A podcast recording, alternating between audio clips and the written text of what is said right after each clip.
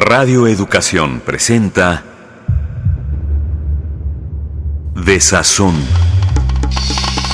Obra dramática de Víctor Hugo Rascombanda en tres cuadros y un epílogo. Tres mujeres, sus historias y sus diferentes maneras de sazonar la vida. Capítulo 2 de 3. Amanda Campos, mujer vestida de tarahumara.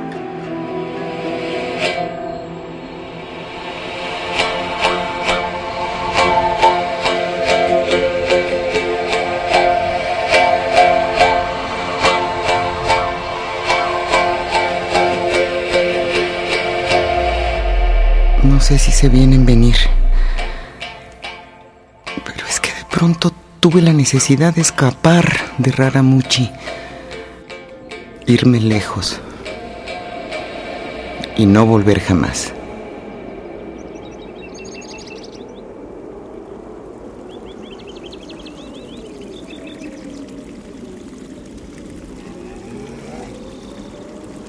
Raramuchi es una gran mesa de piedra. Enorme. Enorme. Rodeada de barrancos y peñascos. Solo se puede llegar allá por una vereda que han hecho las chivas que bajan al río a tomar agua. No es tierra de indios, a donde no llega nadie. Bueno, sí, solo un hombre, el padre Lupe, que cada año los miércoles de ceniza hasta allá a bautizar gentiles. Mi casa es de barro, viga y tableta, de esas casas que hay por la sierra. Un solo cuarto, una puerta, sin puerta y una ventanita. Afuera hay tres duraznos que se llenan de flores rosas en Semana Santa.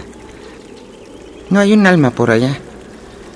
La casa más cerca está del otro lado de la barranca de Raramuchi. Y hay otras casas por el río y por la cueva del agua, pero no nos visitamos ni nos juntamos.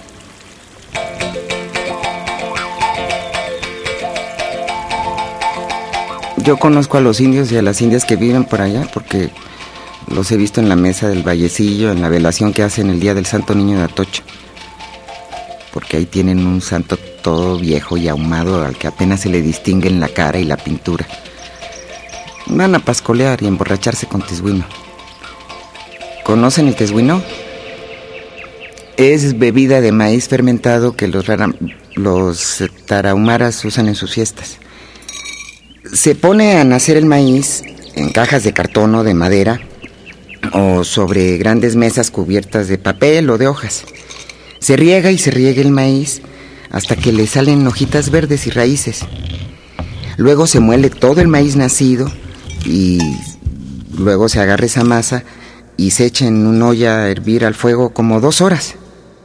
Luego se agarra y se cuela todo eso hasta dejar una pura coladura lechosa que se eche en otra olla curada de manera especial. Se llaman ollas hervidoras, pero no se ponen en la lumbre, sino que se dejan en un rincón fresco ahí cubierto con un trapo que se amarra alrededor del cuello del olla. Y ahí se queda esa coladura. Al tercer día, acerca uno el oído al olla y se oye un ruido dentro, como un zumbido, como si estuviera hirviendo, y ya está listo. Si uno quiere que esté más fuerte, pues se deja hervir en frío uno o dos días más, pero con un vaso tiene uno para emborracharse. A mí no me gusta hacer tesguino, porque Patricio, mi marido, se emborracha y es otro. Los tarahumaras cuando se emborrachan se ponen violentos y no reconocen a sus seres queridos. Es como si se les metiera un demonio o una bestia adentro. Cuando hay tesguino en una fiesta tarahumara, siempre hay muertos.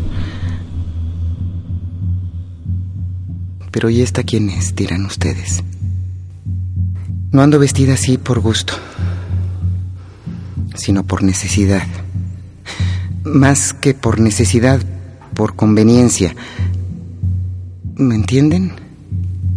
Ando así, o sea, tuve que vestirme así, porque si no, ahora no estaría aquí. estaría bajo tierra, como mis compañeros. Ustedes habrán oído hablar del asalto a los bancos que hubo en Chihuahua en los años 70. El asalto múltiple de la Liga. De la Liga Guerrillera 23 de septiembre. Éramos 12. Pero ese día nos mataron a cinco. Siete logramos escapar a la sierra. El plan era irnos rumbo a Sonora o a Delicias y de ahí viajar al sur rumbo a Sinaloa.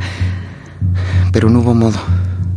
Cercaron Chihuahua y todas las carreteras y como pudimos nos fuimos rumbo a Cuauhtémoc.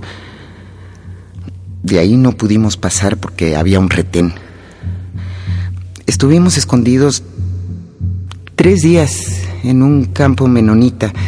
Un menonita nos tuvo metidos en un granero.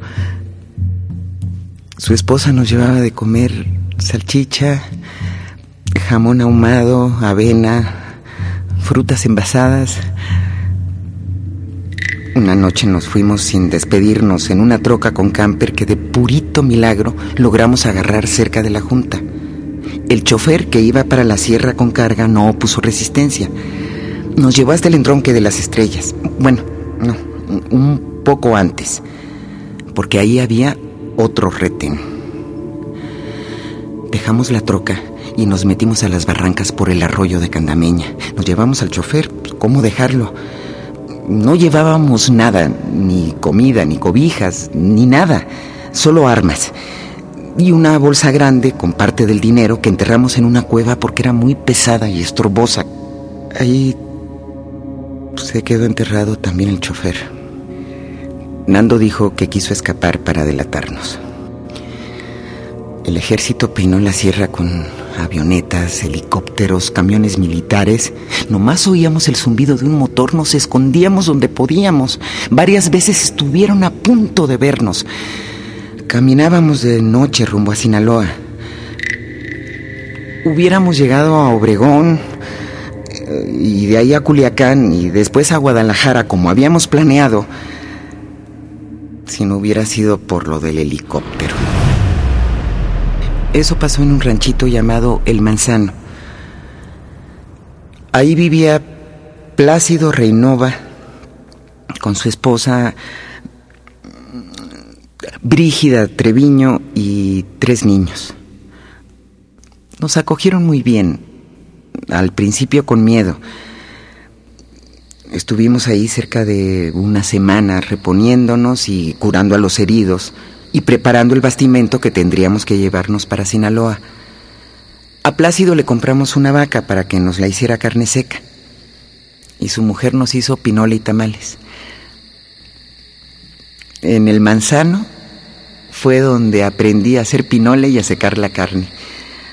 Bueno, hacer pinole no tiene ciencia, es muy fácil. Se pone a tostar el maíz en un comal grande. Luego se muele en un metate de piedra para hacerle un polvito muy fino. Una y otra vez hay que pasarle la mano del metate, eso es lo más pesado. No se les ocurre echarlo en un molino de nixtamal porque se rompe. El pinol es muy bueno para el camino. Dura semanas y meses y en cualquier lugar encuentra uno agua para tomarlo, en cualquier aguaje o arroyo. La carne seca o cecina o machaca, como le dicen algunos, también es muy fácil. Se pulpea la carne en capas muy delgadas, trozos grandes, así de este tamaño. Luego se le pone sal por los dos lados y se cuelga en cualquier tendedero de ropa o una rama o un alambre. Cada día se voltea para que el viento y el sol sequen parejo los dos lados. Se puede guardar así o machacada con una piedra o con un martillo para hacerla trocitos muy pequeños. Se puede comer cruda como botana o con nopales o con huevo o en caldillo. El caldillo de carne seca es muy sabroso. Y más si se le agrega chilaca y unos pedacitos de papa y cebolla y algo de leche. La mujer de Plácido nos echó tamales rellenos de carne de vaca, de gallina, tamales de dulce que no llevan carne. Nos echó orejones de durazno, de manzana, que duran meses y años sin echarse a perder. Con la comida que nos echaron teníamos suficiente para llegar a Sinaloa.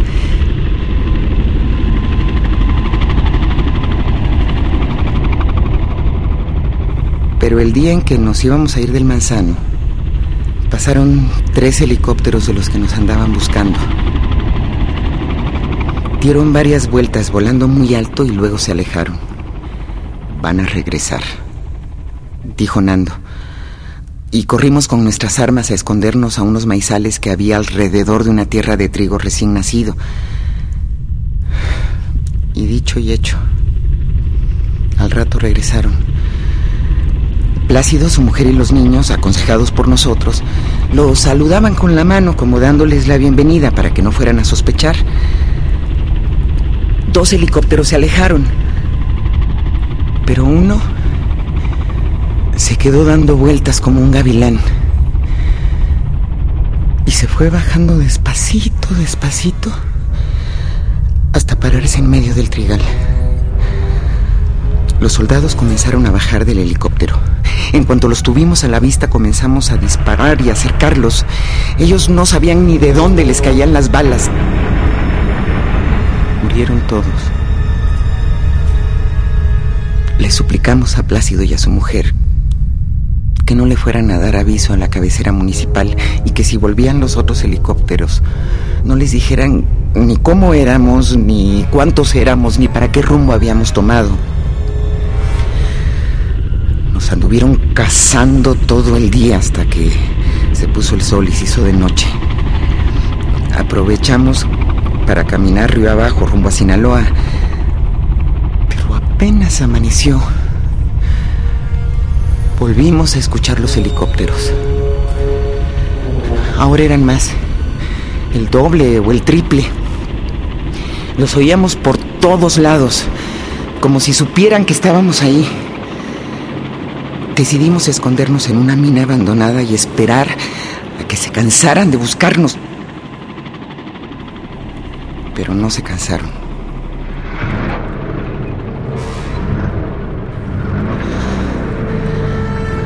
Y recibieron refuerzos por tierra. Utilizamos camiones de soldados por caminos de terracería en los cerros, a lo lejos. Y pelotones a pie que nos iban cercando poco a poco discutimos mucho lo que íbamos a hacer. O rompíamos el cerco y nos mataban más allá, o esperábamos en la mina y resistíamos hasta el final. Desde donde estábamos podíamos cubrir muy bien todos los frentes y no iba a ser fácil que subieran por nosotros. Al segundo día los vimos venir traían a un guía. Era Plácido Reinova.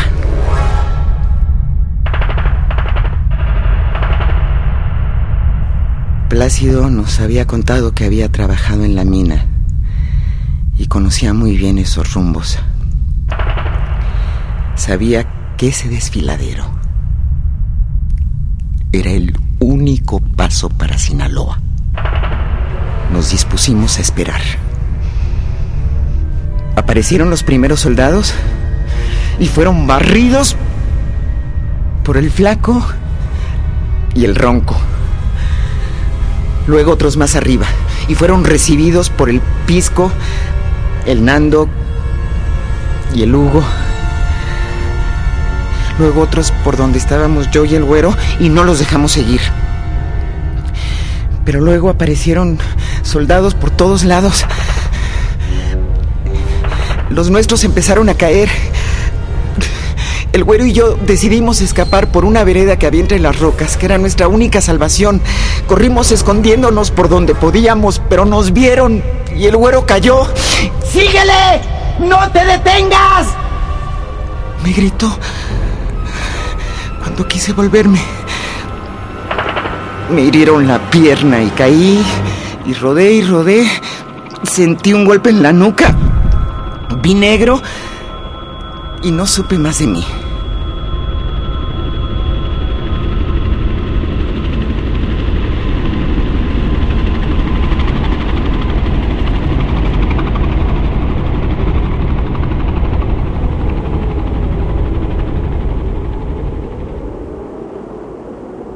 Cuando desperté,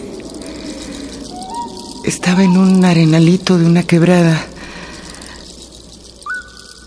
No sé cuánto tiempo estuve inconsciente. A lo mejor un día o dos, quién sabe. No se oía nada. Solo el viento entre las ramas de los árboles canto de un pájaro. Traté de levantarme, pero tenía la pierna herida con sangre seca, como quebrada, con un dolor insoportable. De repente oí pasos que se acercaban. Y apareció frente a mí un tarahumara como de mi edad, con un venado muerto colgado del cuello.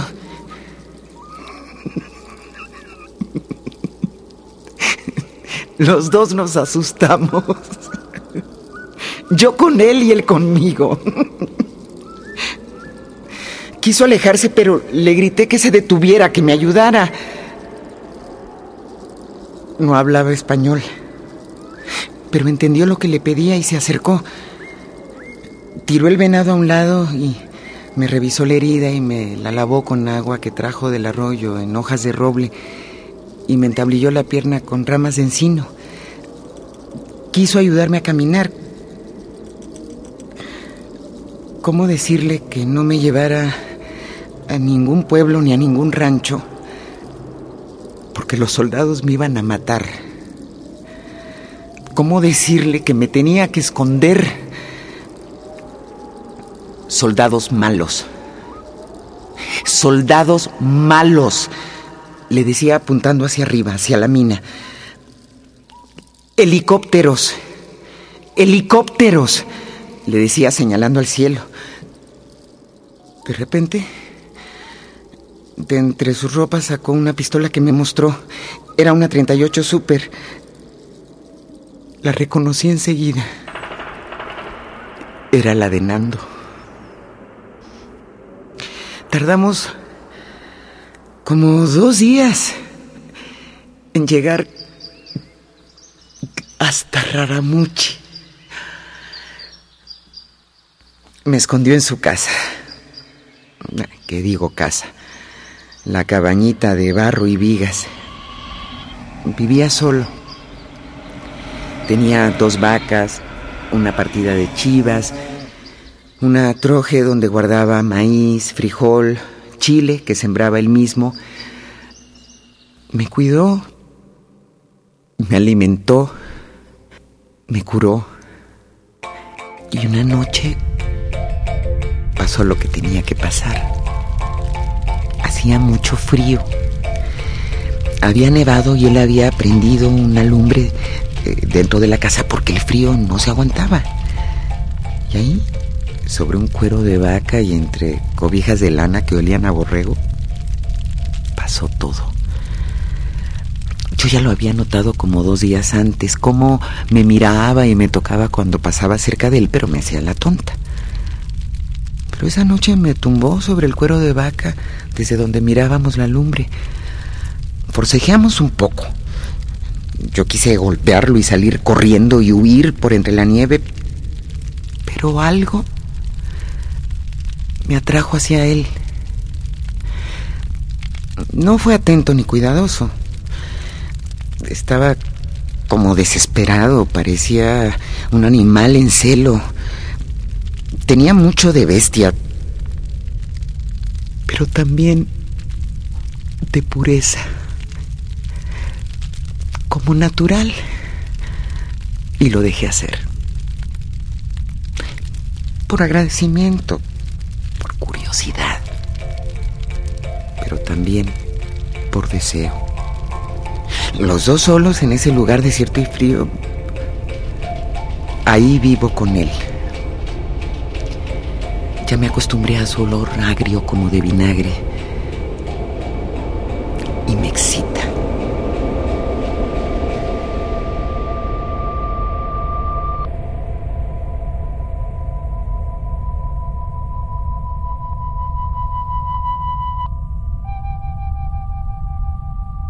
Con Patricio he aprendido muchas cosas.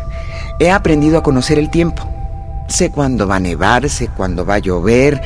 Eh, he aprendido a cazar guajolotes y chureas y a curarme con hierbas del campo. Él me enseñó a hacer tonari, que es una comida especial que los raramuris usan en sus fiestas, sobre todo en Semana Santa. Es comida sagrada que se comparte con vecinos y conocidos, como el tesguino. Yo me alejo de Patricio cuando se emborracha. Después, cuando se le pasa, vuelve a ser él mismo. Dice el padre Lupe que tenga cuidado con él. Que acuchilló a su mujer en una tesguinada. Que el gobernadorcillo Tarahumara lo sentenció a que viviera solo y lejos y le dijo que no se acercara a la gente hasta que se arrepintiera de su crimen. Por eso vivía solo una vez desapareció como dos meses y volvió con un radio de pilas. Así desaparecen los indios, dice el padre Lupe. La primera vez que vi al padre Lupe subir en una mula hasta Raramuchi me escondí, pero después me decidí a hablar con él. Se extrañó mucho de verme vestida de rarámuri toda quemada por el sol. Al principio no quería creer mi historia, pero por él supe lo que le pasó a mis compañeros. A todos los echaron en una fosa común en Santa Rosa de Uruache, que una señora llamada Rafaela Banda quiso enterrarlos bien ponerlos en sus cajas, rezarles, ponerles sus cruces,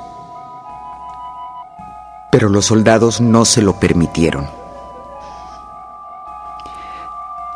No dejaron ni una señal, ni una piedra siquiera, para saber dónde quedaron enterrados. Yo no sé si me buscan todavía. Yo creo que no. Han pasado desde entonces tantos años.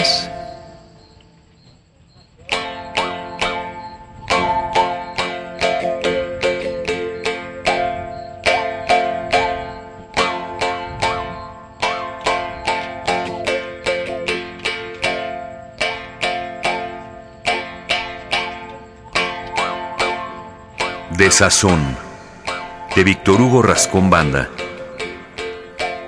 Versión radiofónica de Carmen Limón. Actuación, Luisa Huertas. Locución, Juan Stack. Dirección, José Caballero. Realización, Margarita González. Asistencia de producción, Marcela Sánchez. Diseño sonoro, Anabela Solano.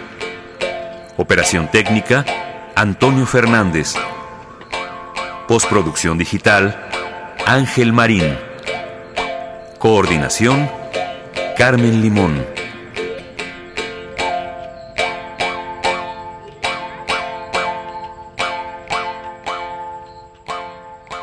Esta fue una producción de Radio Educación.